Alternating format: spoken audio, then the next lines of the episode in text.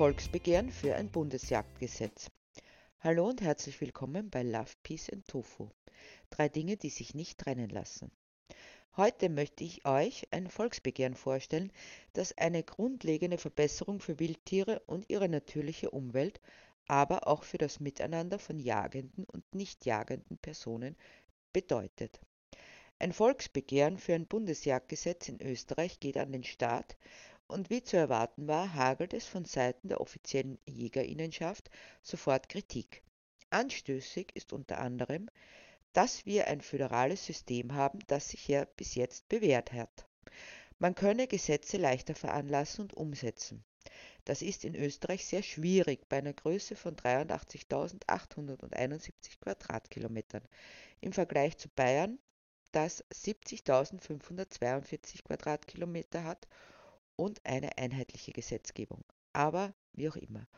Und nachdem Gesetzesentwürfe immer noch per Kutsche gebracht werden, dauert das sehr lange. Selbstverständlich werden auch die InitiatorInnen persönlich angegriffen. Denn man rede, so der Landesjägermeister von Oberösterreich, selbstverständlich mit jedem, aber nicht mit Menschen, die durch eine Neukonzipierung der Almwirtschaft zum Beispiel in Eigentumsrechte eingreifen will. Was insofern eine absurde Unterstellung ist, weil die Jagd ständig in Eigentumsrechte eingreift. Wer in Österreich einen Wald besitzt, muss es ertragen, dass JägerInnen ihrem blutigen Handwerk darin nachgehen. Es ist nicht möglich, eine Jagdfreistellung zu erwirken. Das ist nicht nur ein Eingriff in Eigentumsrechte, sondern schon eine Enteignung. Darüber hinaus wird den InitiatorInnen vorgeworfen, sie wollten den gesamten Schalenwildbestand auslöschen. Woher sie das haben, ist mir ein Rätsel. Fakt ist, das seit Jahrzehnten von den JägerInnen herumreguliert wird, aber der Erfolg ist eine immer höhere Bestandszahl. Ein Schelm, der da denkt, dass es vielleicht doch mit der Art der Jagd zusammenhängt. Jagd sei, so der Landesjägermeister weiter, eine Leidenschaft, eine menschliche Tugend und ein menschliches Recht. Dennoch wird er nicht müde zu betonen, dass sich die Jagd an wissenschaftlichen Ergebnissen orientiert. Leidenschaft und nüchterne wissenschaftliche Ergebnisse schließen einander aus. Ist es doch genau das, was den sogenannten Tierrechtlern und Tierschützerinnen ständig vorgeworfen wird. Auch die Trophäenjagd verteidigt er. Originalton, wir bekennen uns dazu, dass die Trophäe ein Teil unserer Jagdkultur ist, das hat mit Tradition zu tun. Wir freuen uns auch darüber, dass wir sie zur Schau stellen dürfen. Das bedeutet also nichts anderes, als dass die Trophäe und die Schau zwar nichts mit wissenschaftlichen Erkenntnissen zu tun haben, aber wir berufen uns auf eine Tradition, was natürlich was Nettes ist, aber absolut nicht mehr zeitgemäß. Darüber hinaus fragt sich der Herr Landesjägermeister, was für eine Legitimation diese Gruppe, gemeint sind die Initiatorinnen des Volksbegehrens, haben, die Jäger zur Rechtfertigung zu zwingen und zu drängen. Die Frage lässt sich leicht beantworten. Die Jägerinnen nehmen sich das Recht heraus, mit dem Wild, das niemandem gehört, zu schalten und zu walten, wie es ihnen beliebt. Deshalb hat die Bevölkerung auch ein Recht darauf, dass sie sich für ihr Vorgehen verantworten. Es ist etwas, was im öffentlichen Raum stattfindet und deshalb auch von der Öffentlichkeit legitimiert werden muss. Das nennt sich übrigens Demokratie. Doch wie sehen nun die konkreten Forderungen des Volksbegehrens aus, dass sie nicht einheitlich geregelt werden könnten, sondern eine föderale Regelung erfordern? Erstens. Schonzeiten für alle jagdbaren Tierarten. Unterschiedliche Schonzeiten für jagdbare Arten sind schon deshalb absurd, weil ein Fuchs in Oberösterreich genauso ein Fuchs ist wie in Niederösterreich. Dennoch gibt es einige Tierarten, wie zum Beispiel Füchse, Marder, Iltisse, die gar keine Schonzeiten haben, also das ganze Jahr über getötet werden dürfen. Das heißt auch zu den Zeiten, de, zu denen sie Junge haben, die dann qualvoll verhungern. Es ist ein Minimum, wenn Elterntiere nicht getötet werden. Das betrifft auch die Bejagung von Vögeln während der Balzzeit oder des Frühjahrszuges. Lange Schonzeiten minimieren das Angsterleben der Wildtiere, wohingegen lange Bejagungszeiten zu intensiver, schwerer Angst bei Wildtieren führen. Zweitens. Grausame Fang- und Jagdmethoden dürfen nicht angewendet werden. Eine Reihe von überkommenen Jagdmethoden werden weiterhin praktiziert, obwohl sie viel Tierleid hervorrufen, was mit dem im Verfassungsrang stehenden Staatsziel Tierschutz nicht im Einklang steht. Deshalb wird ein bundesweites Verbot der Bau, Fallen, Gatter und die Ausbildung von Jagdhunden und Greifvögeln an lebenden Tieren gefordert. Denn für die Tötung eines empfindungsfähigen Wirbeltieres bedarf es nicht nur eines vernünftigen Grundes, sondern die Tötung hat auch so angst- und schmerzfrei wie möglich zu erfolgen, was durch diese Jagdmethoden nicht gegeben ist. Drittens. Gezüchtete Tiere dürfen nicht für die Jagd ausgesetzt werden. Obwohl sich die Jagd immer noch auf die Fahne schreibt, dass sie der Hege verpflichtet ist und nur Überschüsse geschossen werden, ist es nach wie vor üblich, vor allem Fasane und Stockenten auszusetzen. Allerdings nicht zur Bestandsregulierung, wie vorgegaukelt wird, sondern um die Jagdstrecke zu vergrößern und zum bloßen Abschießzeitvertreib. Denn wenn sie ausgesetzt werden, um den Bestand zu stützen, warum werden sie dann abgeschossen? Darüber hinaus sind die ausgesetzten Tiere schon deshalb nicht für die Populationsaufstockung vorgesehen, weil sie von ihrer genetischen Konstitution bzw. Vorerfahrung dafür ungeeignet sind. Deshalb wird gefordert, dass das Aussetzen von Tieren nur nach strenger Biodiversitätsbeurteilung zur Populationsaufstockung mit genetisch, epigenetisch und von ihrer Vorerfahrung her geeigneten Individuen erfolgt. Wobei die entsprechenden Begleitmaßnahmen durchzuführen sind und eine Totalschonung dieser Tierart zu verordnen ist. Es gilt zu beachten, dass Tierarten, in deren Reproduktion der Mensch eingreift, anderen Selektionsregimen als freilebende Tiere unterworfen sind, und die jeweiligen Zuchttiere entsprechen meist nicht den lokal angepassten Genotypen. Populationsaufstockungen sind deshalb heikel und können die heimische Wild- bzw. Vogelvorkommen durch Einkreuzung genetisch gefährden. Viertens. Verbot der Tötung von Haustieren. Nach wie vor ist es in einigen Bundesländern möglich, Hunde und Katzen in wenigen hundert Metern Entfernung vom nächsten Wohnbau zu töten. Nicht nur, dass es ein Tierschutzproblem darstellt, es besteht auch die Gefahr der Verwechslung von Wölfen oder Goldschakalen mit Hunden oder Wildkatzen mit Hauskatzen, so dass es zur Tötung geschützter Arten kommt. Deshalb wird die Streichung der Berechtigung Hunde und Katzen zu töten, gefordert. Es gilt durch entsprechendes Monitoring Hunde- und KatzenhalterInnen auszuforschen, deren Tiere unkontrolliert umherstreunen und diese entsprechend zu sanktionieren. Fünftens. Jagdbare Tierarten nach ökologischen Kriterien definieren. Seltsamerweise sind die Listen der jagdbaren Tiere in den Bundesländern sehr unterschiedlich. Diese sind willkürlich, da ökologisch unbegründet. Auf diesen Listen finden sich viele Tierarten, deren Bejagung unnötig und ungerechtfertigt oder sogar ökologisch schädlich ist. Deshalb wird gefordert, die jagdbaren Tierarten nach klaren Kriterien in drei Managementstufen Nutzungs-, Entwicklungs- und Schutzmanagement einzuteilen. Dabei ist die ökologische Funktion aller Wildtiere anzuerkennen. Dort, wo die Bejagung aus Gründen des Wald- bzw. Biodiversitätsmanagements erforderlich ist, sind Abschusspläne auf soliden Grundlagen wie Wildeinflussmonitoring, Waldbegehungen, Kontrollflächen, Schälschadinventur etc. zu erstellen, die die Erhaltung und den Schutz der Artenvielfalt im Ökosystem in den Mittelpunkt stellt. Sechstens. Gefährdete Tierarten sind zu schonen. Noch immer sind stark gefährdete Tierarten Bestandteil des Jagdgesetzes. So nahmen zum Beispiel die Bestände des Rebhuhns in Österreich in den letzten 20 Jahren um 75 Prozent ab, was aber nicht davon abhielt, 9000 Rebhühner in den letzten vier Jagdsaisonen zu schießen. Deshalb wird gefordert, dass Tierarten, die in Österreich oder darüber hinaus gefährdet oder von starken Populationsrückgängen betroffen sind, nicht länger bejagt werden dürfen. Dazu gehören alle Arten, die als gefährdet, stark gefährdet oder vom Aussterben bedroht sind, wie zum Beispiel der Steppeniltis oder die Tafelente, die in der BirdLife-Ampelliste in der roten Kategorie aufscheinen, wie zum Beispiel das Rebhuhn oder die Turteltaube, die in Anhang 4 der FFH-Richtlinie gelistet sind, wie zum Beispiel die Wildkatze oder die einen ungünstigen Erhaltungszustand im nationalen Bericht gemäß Artikel 17 FFH-RL aufweisen. Siebtens. Keine Verwendung von Bleimunition.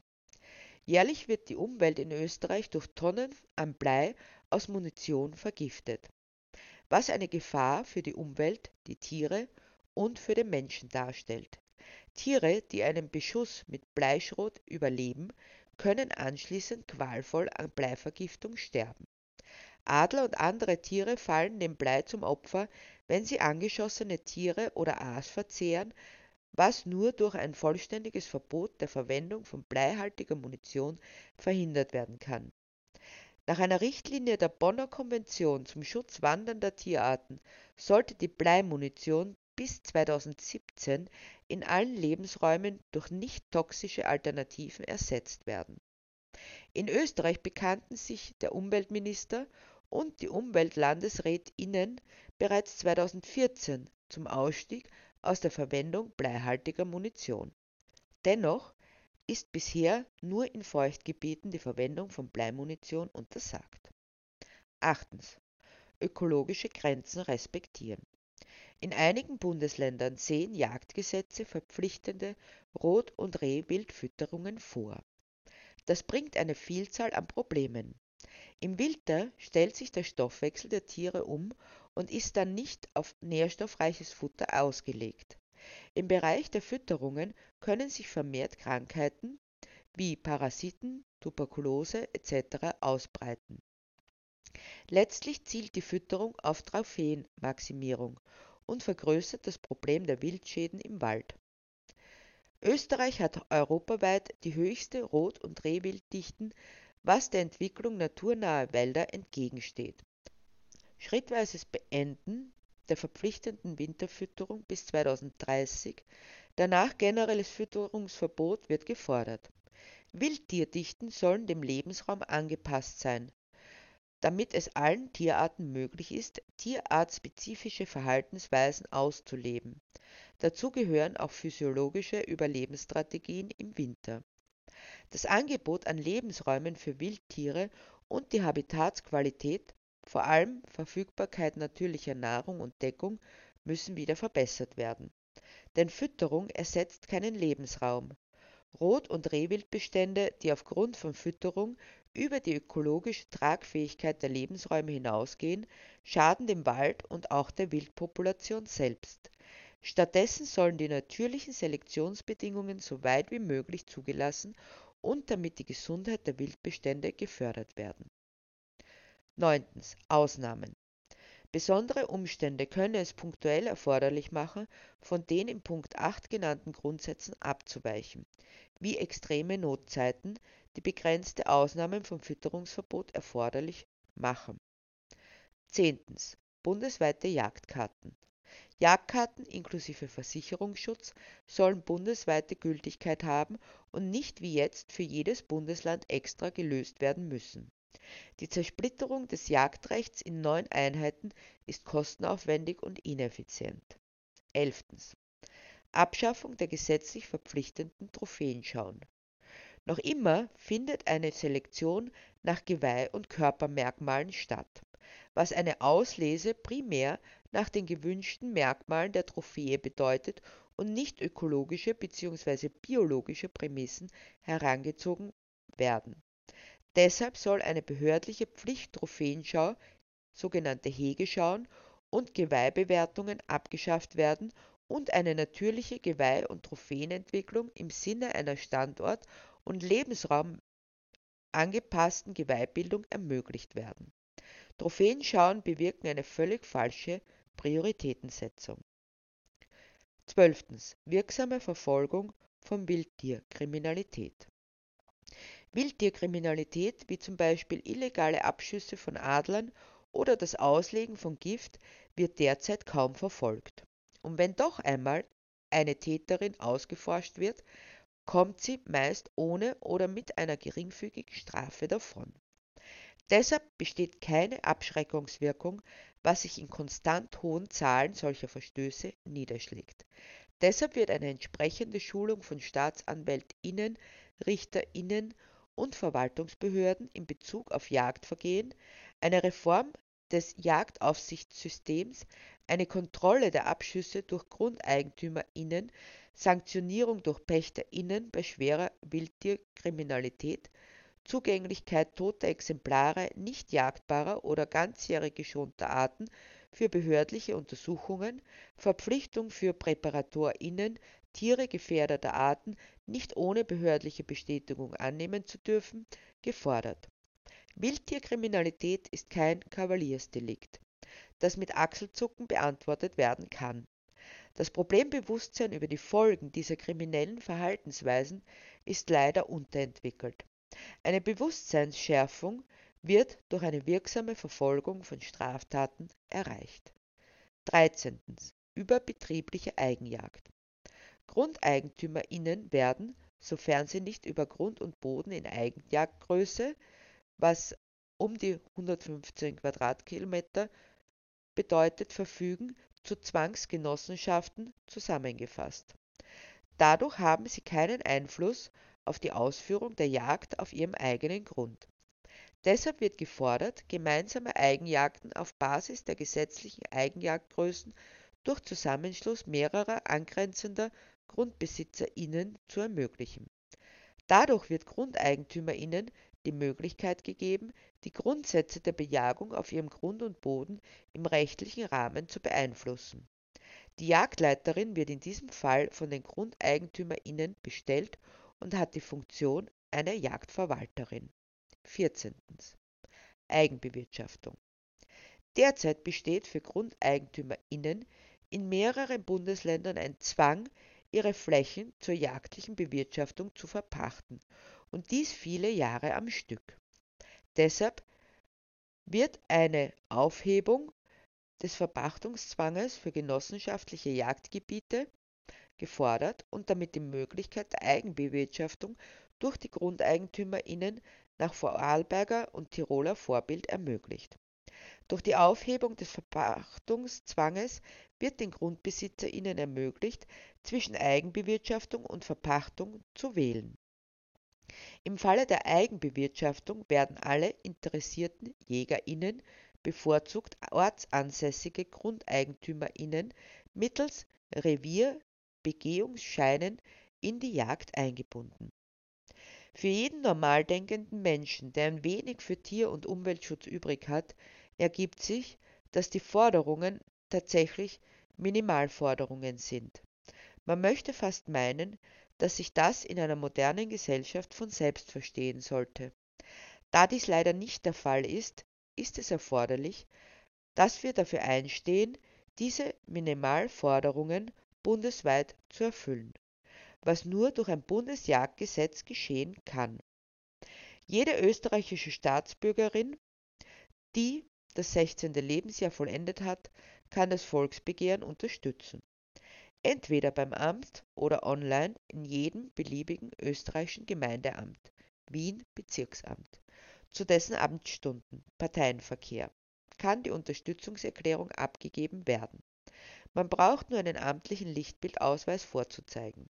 Via Internet mit einer elektronischen Signatur wie Handysignatur bzw. Bürgerkarte, Name, Geburtsdatum und Adresse werden auf den Bildschirmbildern verborgen alle weiteren notwendigen Informationen finden Sie auf der Homepage des Volksbegehrens für ein Bundesjagdgesetz unter www.bundesjagdgesetz.at.